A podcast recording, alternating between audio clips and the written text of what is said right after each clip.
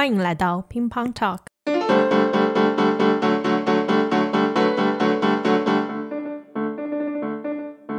大家好，欢迎收听乒乓 Talk，我是慧。在这里，我们与个体对话，用具体经验呈现在德国的快文化日常。非常荣幸，今天请到了即将走红的拜洛伊特大学业余专业表演艺术家冯文瑞同学。今天做客乒乓 Talk 的文瑞，不是作为学生和我们在节目里聊天，而是以即将上演的学期末大戏《悲惨世界》女主演之一的身份，来和我们分享她的幕后日常。文瑞和我们打个招呼吧。大家好，我是业余表演艺术家里的专业表演艺术家冯文瑞。欢迎。我们这学期要表演的是由雨果同名小说改编的话剧版《悲惨世界》，我扮演的是男主冉阿让的养女科赛特。我们会从一月三十号开始在拜洛伊特大学的门萨门口卖票，时间是每天中午十一点到下午两点，学生价是五欧，全价大概是七欧。欢迎大家线下来认识一下未来即将走红的女明星冯文瑞同学。好的，希望我们的节目可以尽快上线，让更多人有机会去现场看到你和剧社其他同学的演出。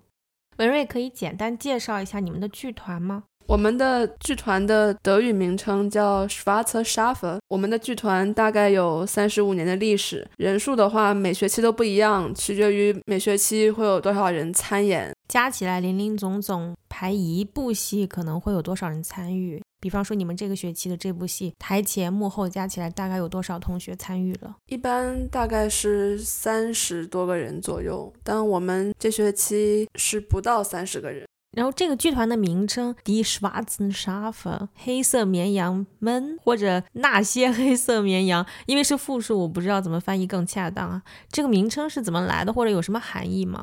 我一般是习惯称为黑羊，比较酷。据我所知，最早在小拜只有一 Theater am Campus 这样一个学生的社会群体，然后有一小波人决定从里面独立出来，自己又成立了一个小的剧团，然后才有了我们黑羊。所以这个名称也是当时选择自己单独成立另外一个剧社的初期创始成立的人决定的，是吗？是的。然后我是在。上学期期末的时候，发现剧团的名称后面有一个小写的 e，然后又一个大写的 v，当然用德语的字母 a 和 f。我说 a 是 e v a n g e l i s h 吗？然后 f 是 vegetarisch，然后大家就是就觉得就很有趣，虽然大家在笑，后来后来还是有人就是给我解释了，说是 Angetagne f e r e i n 的意思。对，这是一个 Eingetragene Verein。Eingetragene Verein 是德国特有的一种结社方式吧？成立一个 Eingetragene Verein，按照德国的法律规定，需要至少七位成员，要有一份完整的章程，而且一个 Eingetragene Verein 一定不是以盈利为目的的社会团体。中文可以讲注册协会，比方说德国很大的 Eingetragene Verein 有 ADAC。全称是 Allgemeine Deutsche Automobile Club，是一个汽车俱乐部。阿迪阿 c 给我的印象就是，当你的车抛锚的时候，如果你是这个法案的成员，他们可以来你抛锚的地方拉你的车。对，所以基本上在德国，如果你有车，都会是这个 ADAC 的成员。它虽然是一个社会团体。而且不是以盈利为目的的，但是因为参与的人很多，所以它的功能也好，服务范围也好，就会非常的大。在不同的地方有不同的在用，有不同的办事机构，显得好像有时候会比一些政府官方的机构还要功能齐全，还要力量强大。事实上，它是一个社会团体，是一个民间非盈利团体。然后类似的还有，比方说 D R F O DAV，DAV。叫 Deutsche Alpenverein，这个也是对一些喜欢户外运动的人可能比较熟悉。叫做德国阿尔卑斯山协会，也是需要交会费的。然后它能提供的各种服务，比方除了可以组织大家一起去徒步啊，或者是去攀岩啊之类这种户外活动以外，当然就跟阿尔卑斯山有关系的户外活动之外，如果你在户外运动的时候受伤、遇到危险、攀岩到了山顶，或者是地形不太方便的地方。如果你是 d a f 的成员，他们在条件允许的情况下会用直升机这样的方式来救你。所以这个 i n g e t a k n e 方案说小就可以像你们这个剧社这样，它是一个小型的兴趣团体，但是发展到一定程度也可以成为一个很大的服务型机构。这个在德国还蛮特别的。你除了在这个 Eingetragene Verein 之外，还有没有加入过其他的注册协会、社会兴趣团体？或者你在德国有没有注意到过有其他类似的组织？黑羊其实是我加入的唯一一个 Eingetragene Verein，然后但我了解的还有学校的 Schaulust。我去年夏天是有参加过一个同学通过 Schaulust 组织的 Tanz Show，然后当时我是跳了现代舞。演出前有一个负责人同学过来跟我们说，我们要交一个会员费，然后因为我们得首先是 Schaulust 的成员，之后才能参与到这个演出里面。这个就有点像学校的 Glass House。戴洛特大学有一个学生组织，也是一个 Eingetragene Verein，叫 Glass House。它是一个场所，具体来讲就是一个房子。然后作为一个 Verein，在那里可以举办各种各样的演出活动也好，有时候甚至是学术演讲之类的。参加这些活动也是要交一个会员费的。具体的价格，一个月的话是一欧，如果一年的话，我印象中学生好像六欧、七欧这样。所以在德国加入一个 Eingetragene Verein 这件事情，你的经历就是戏剧专业的这个 Schaulust Verein 和 Schwarze Schafe。是的，我知道这两个还是因为之前我和一个朋友提到说，我想演话剧，但又不想演那么专业的，或者就是说去一个剧院当群演之类的，然后但又不知道有什么样的机会，也不知道怎么去找，然后我这个朋友就给我推荐了 Shawlust，也就是 theatum Campus。和 Schwarze Schafe，Schwarze Schafe 是因为我当时直接关注了他们的 Instagram，后来某一天在一个学期的刚开始的时候，我看到他们有发一条推送，就是说他们那在那一周的周一晚上会有 Fall Festival，当然其实是一个误会，我当时以为 Fall Festival 是一个就是要把所有新人这样都都。聚在一起的是一个迎新活动，嗯，然后那天白天正好是学校的一个开放日，然后每一个社团或者是小小团体都会在学校的中间有一个小摊位去宣传自己的东西。我那天当时正好路过 Katholische Hochschulgemeinde 的摊位，因为我们话剧社是在这个地方排练的，然后我就过去闲聊了两句。当然，其实他他们之前我都不认识，但我知道这个地方。然后我就提到我说这天晚上是不是有一个话剧社的排练？然后他们说是的。然后我说，我当时还没有说我我能不能去看看。我当时说的是我我打算去看看。当时正好有一个男生是这个话剧社的，然后他跟我说你可以来看看，然后我们也很很欢迎你加入。后来我去的时候发现这其实不是一个迎新活动，其实是。像是全体大会一样的活动，然后我就一个人就是糊里糊涂的进去了，然后看着他们大家玩的很开心，然后我觉得嗯这个地方还挺有意思，然后我就抓住其中一个人，我说我想加入你们，但怎么加入呢？嗯，然后这这个人就跟我说说你去那边找另一个女生，跟她说你想加入，然后你去跟她交一欧的会员费，然后就可以加入了，然后我就这样加入了。听起来就是说你本来就想找一个机会演话剧。在学校了解了一下，打听了一下，就发现了两个类似的机构。但其实我一开始是觉得有些难以融入的，因为他们互相之间是真的很熟。我可能是在场为数不多的外国人之一，可能总共不超过三个还是四个。然后我一方面觉得可能自己的语言也不是那么好，然后另一方面他们的演技真的很好，很专业。然后我之前又没有过演出经历。我就觉得有有一点自闭，然后有嗯，可能别人都是在在聊天，在在疯玩，然后我在旁边就是默默的看着他们疯玩，然后又不知道该怎么加入。但是后来是有慢慢卸下自己的心理包袱的，然后因为是因为认识另一个剧团的外国人，就是他的语言其实呃，是他的语言水平让我感觉还没有我的好，但是他却能融入的很好。我就觉得其实根本不是语言的问题，其实是个人个人感觉的问题。然后我就开始尝试，就是主动和他们去交流，然后主动去在剧团的 WhatsApp 群里面问有没有人中午一起吃饭，然后这样慢慢交流多了，然后就更好的融入了。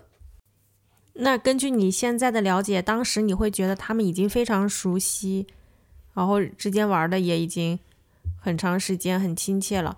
因为你最开始有提到这个剧团每年的成员几乎都会变的，嗯，不是一个固定的团体。那现在根据你的了解，这些人在你加入的时候，他们真的已经认识很久了吗？还是其实他们也只是可能一起参加过一个学期左右这样剧团的活动？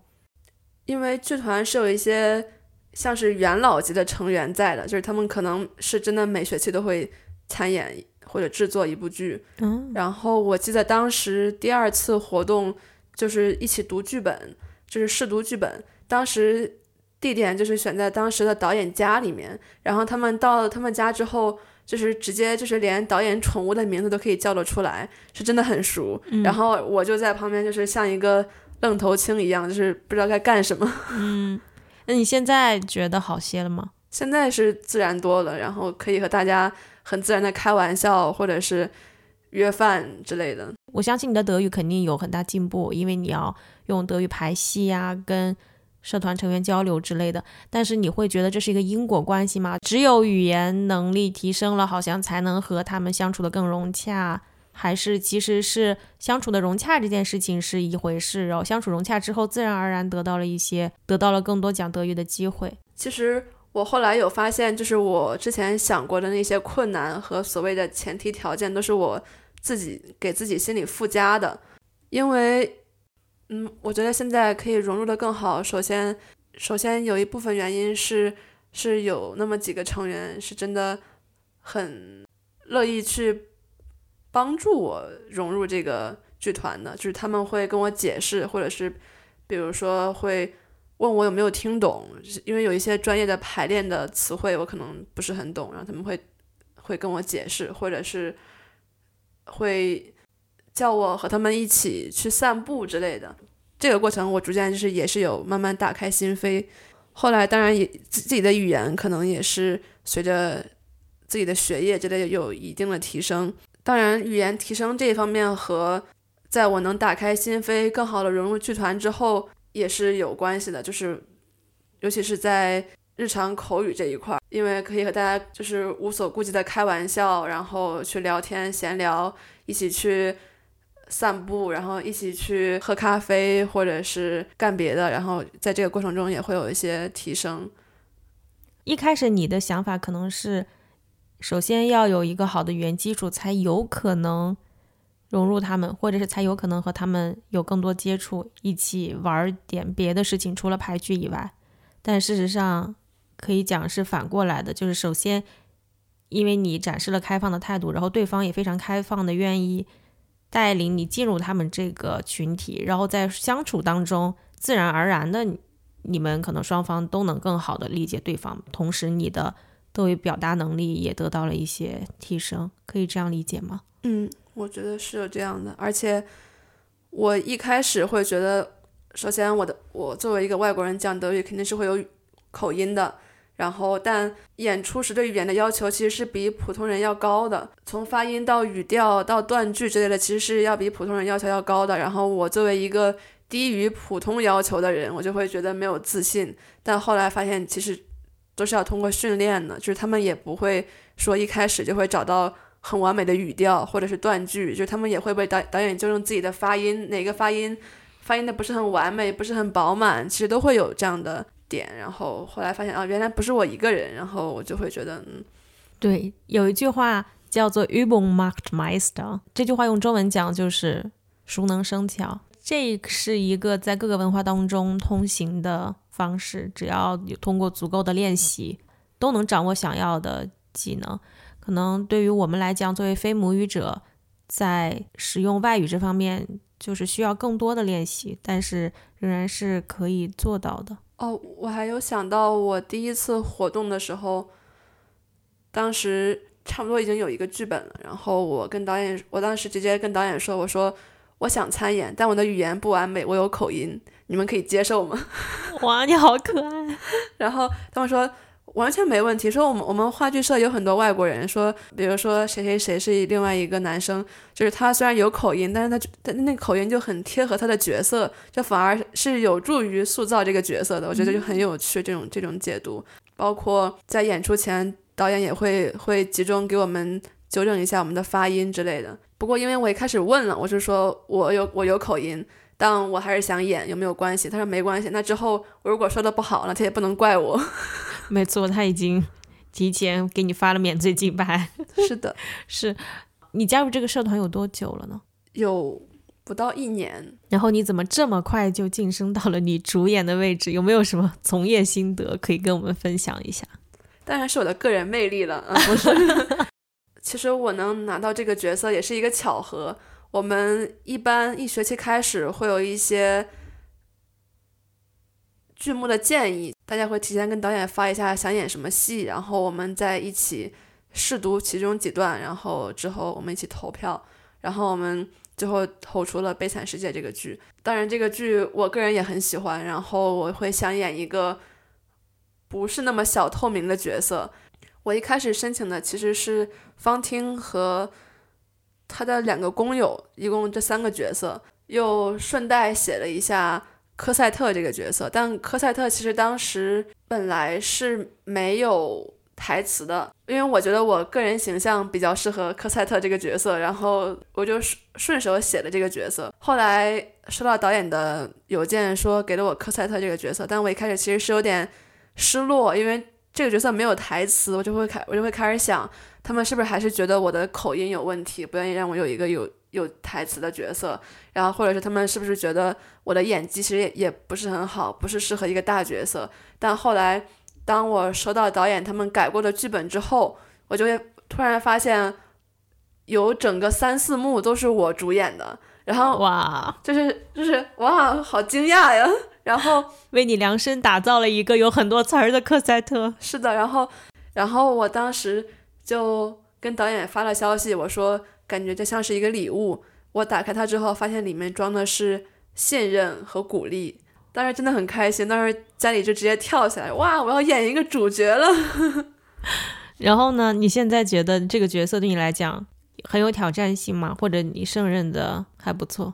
对，是有挑战性的，因为是有。几幕是我和另一个角色只有两个人在台上，其实是很考验我们的演技的。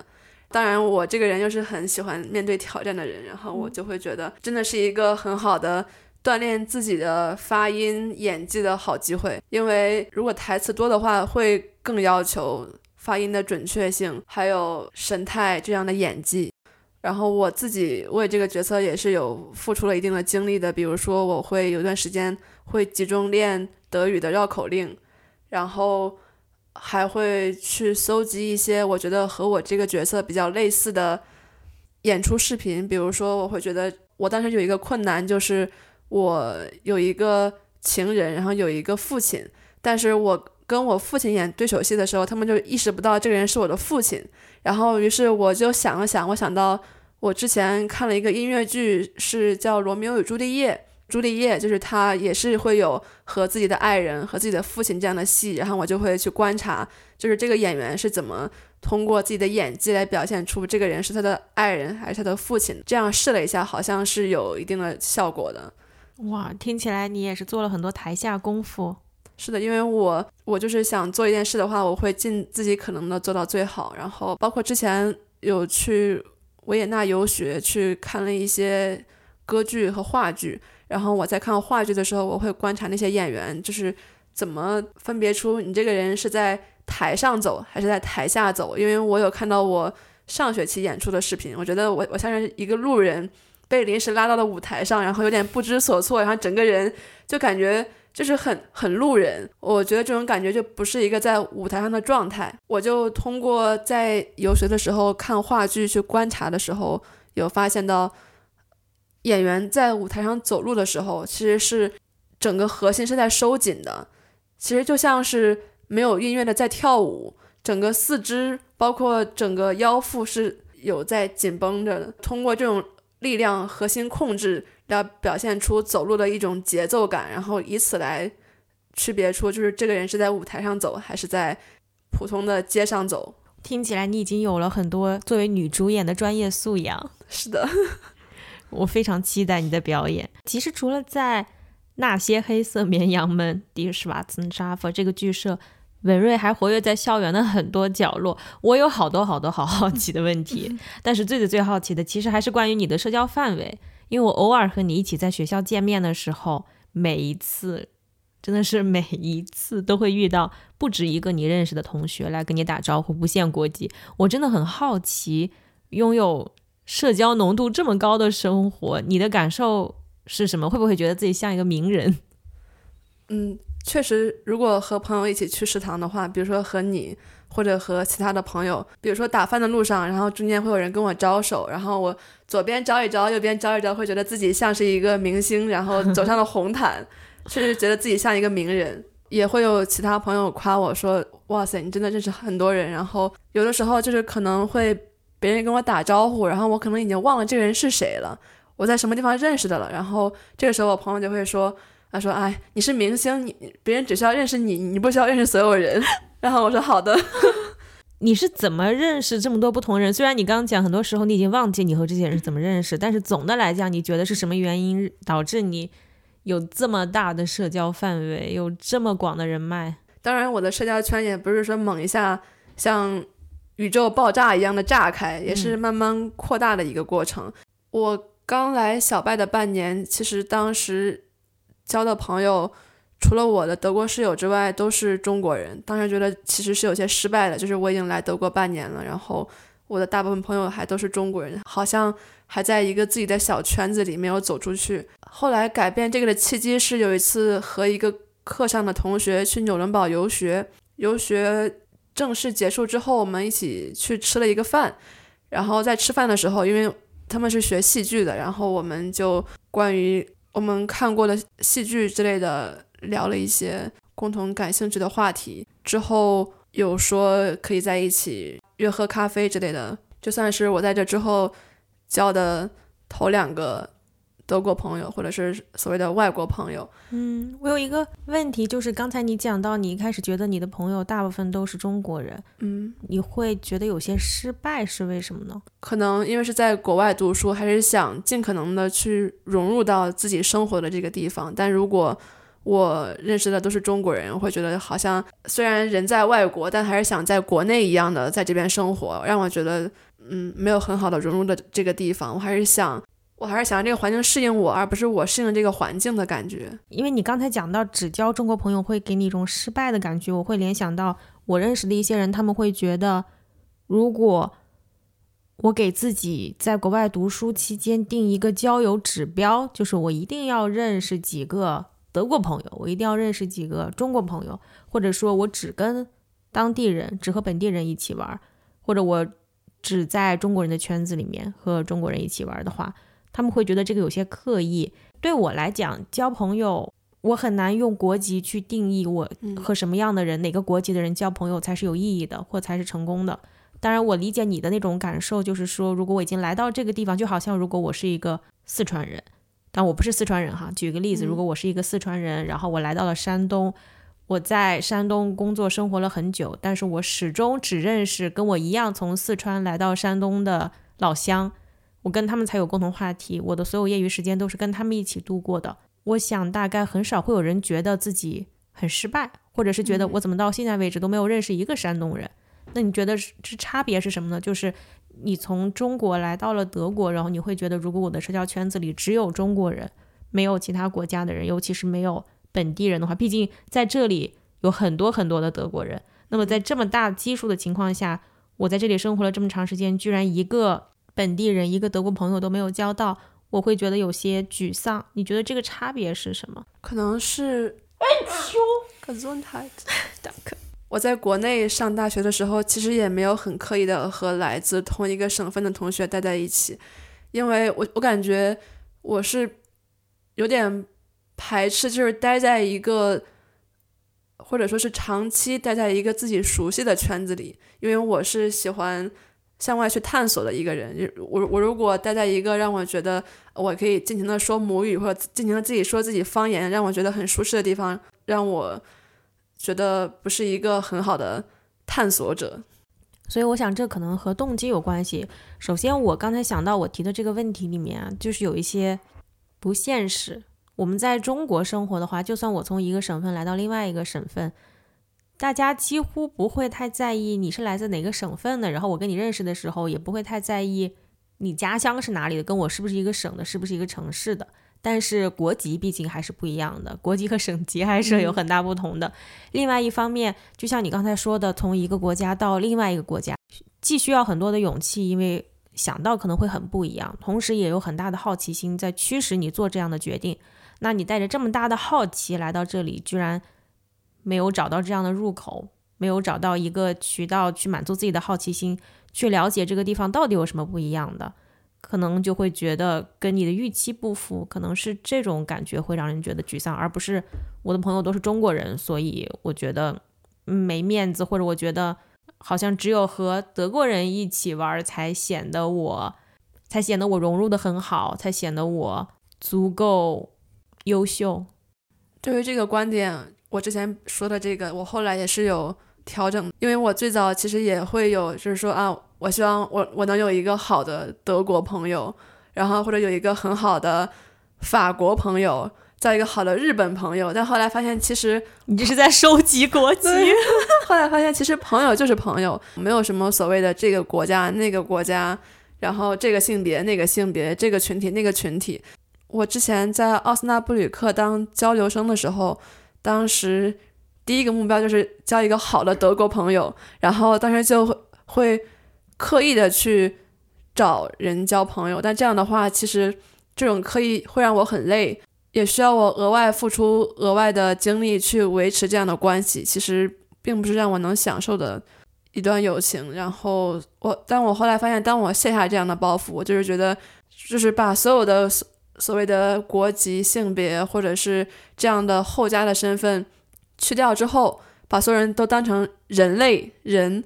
呃，看待的话，反而就是能交到更多的朋友。没错，我也是这样想象的哈。如果说我就想要找一个德国朋友，那如果此时我遇到了一个很有共同话题的英国人或者中国人，我是不是会因为嗯他不是德国人，所以我现在不能进入这段友情？这样想想，其实会觉得很扯，我自己也会觉得很心累。反过来，如果说我遇到了一个德国人，他是一个愿意和我交流的德国人。但事实上，我们俩之间没有那么多共同话题。我跟他一起也觉得没有那么有意思。但只是因为他是一个德国人，我就要强迫自己去适应，去保持联系，像完成任务一样和这个人逐渐推进我们的友情，也会很辛苦。我能理解你刚才说的这种感受。当然，很自然而然的一个现象是，因为我们人人在德国，所以大部分人还是德国人。那么你交到的这个朋友，他来自德国的几率就。比来自其他地方要大很多，就好像我是一只蜜蜂，然后在一只花丛里面，如果有这么多花，但是我始终采不到蜜的话，我可能也会 怀疑自己是不是能力有问题。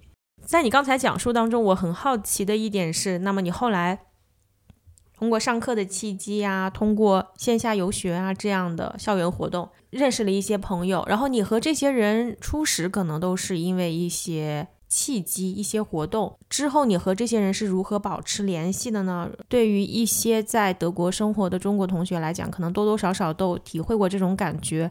我们在一个课上相遇了，然后因为要一起做作业啊，一起准备报告，互相留了联系方式。很多情况下，这个关系可能不大会延续到日常生活当中，延续到业余时间，然后你们成为会。隔三差五一起，或者日常生活中互相想要聊天和倾诉的对象，甚至一起出去旅游，你有过这样的困境吗？就是你认识了一个人之后，怎么样从认识变成和这个人成为朋友这个阶段？首先就是比如说一个课上认识的朋友，我也不会在课下去刻意的跟对方发消息，比如问你今今天过得好不好，或者是最近过得怎么样这样的。问题，因为我们各自也都在忙自己的学业，基本上都是会每天课上或者课前或者课后聊一聊自己的日常生活，或者比如说下课的时候两个人一起走，然后正好到饭点问对方要不要一起吃个饭。其他的，比如说在图书馆的时候，你正好看到你周围有你认识的朋友，可能是普通朋友也在学习，然后当你累了想喝咖啡或者想散步的时候。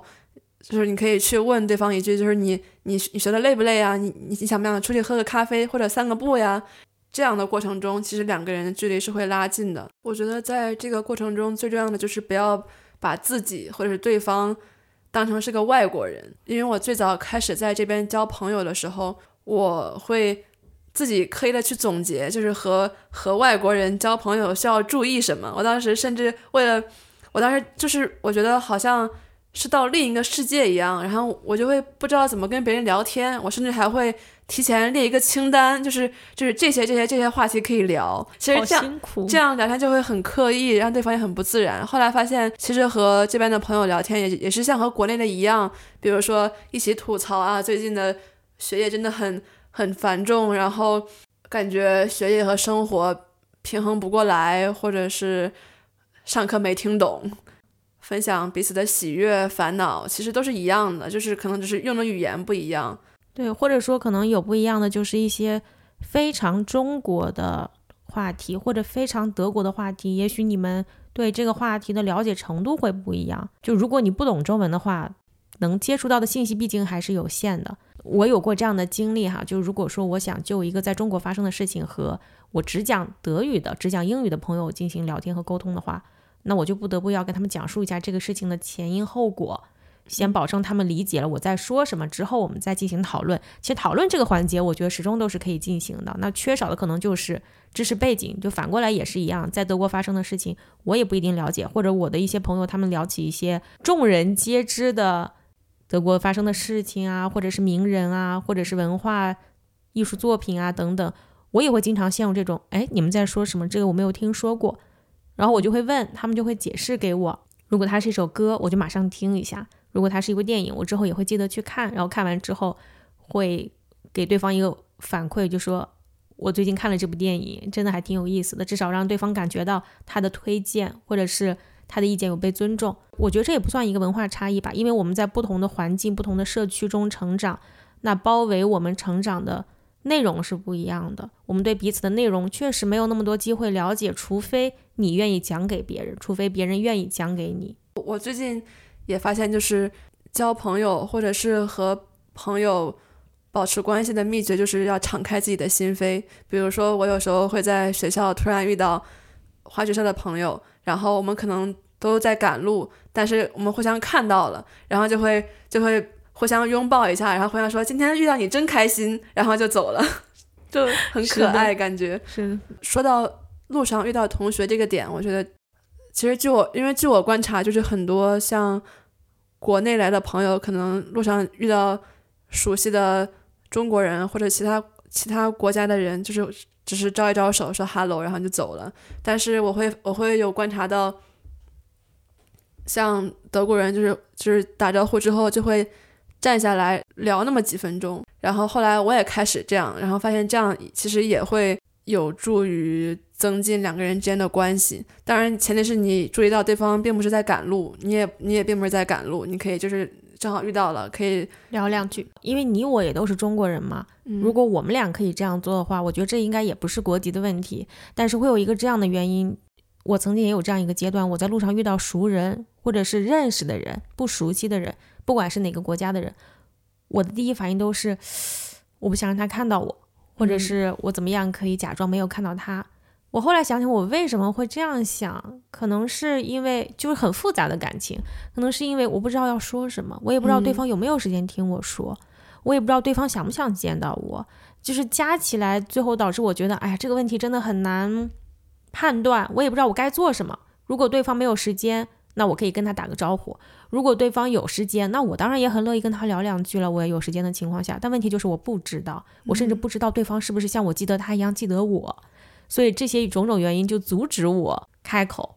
那我后来就觉得，大家都是普通人。如果我有这些想法，对方可能也有这些想法。那解决这一系列可能性，或者回答这一系列问题的唯一方法就是去问一下。所以我就会。去跟他打个招呼，然后问一下说你在忙吗？还是，然后对方就会告诉我啊，他有没有时间？你马上就知道你有没有时间跟他聊两句，或者他有没有兴趣跟你聊两句。所以，我想对于很多刚到德国的中国留学生、中国同学来讲，我们的问题应该不是我们不想讲礼貌，或者是我们不喜欢在路上遇到人。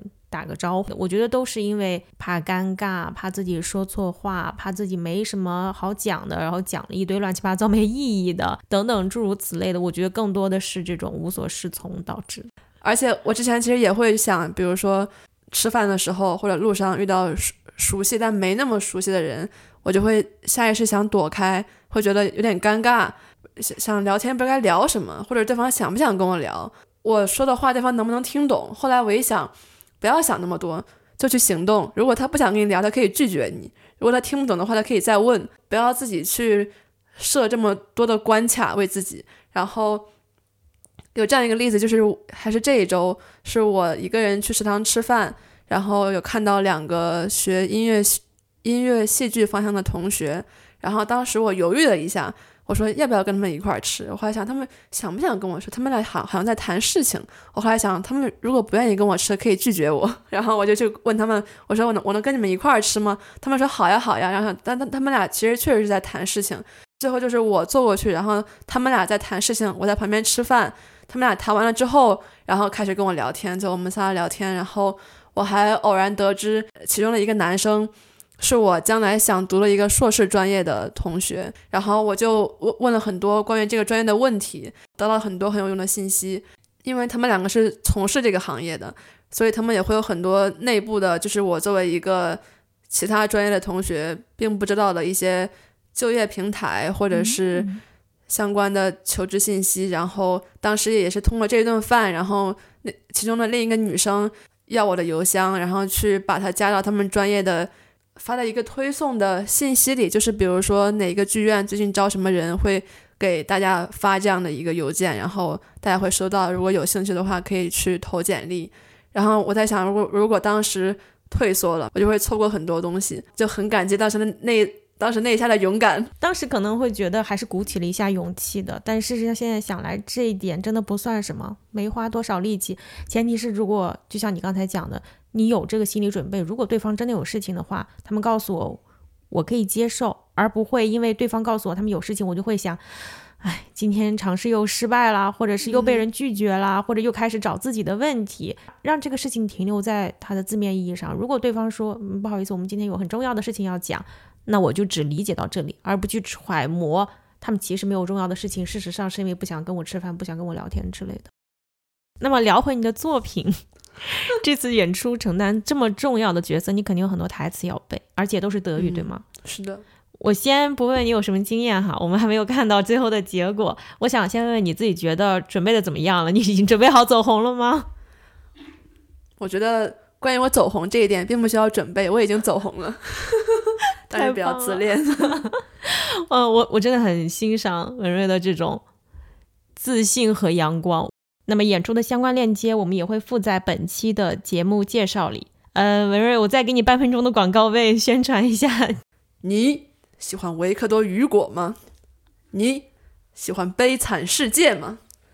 你看过话剧版的《悲惨世界》吗？喜欢的话就快快行动吧，拿起你手中的手机啊！不好意思，我们卖的是线下的票。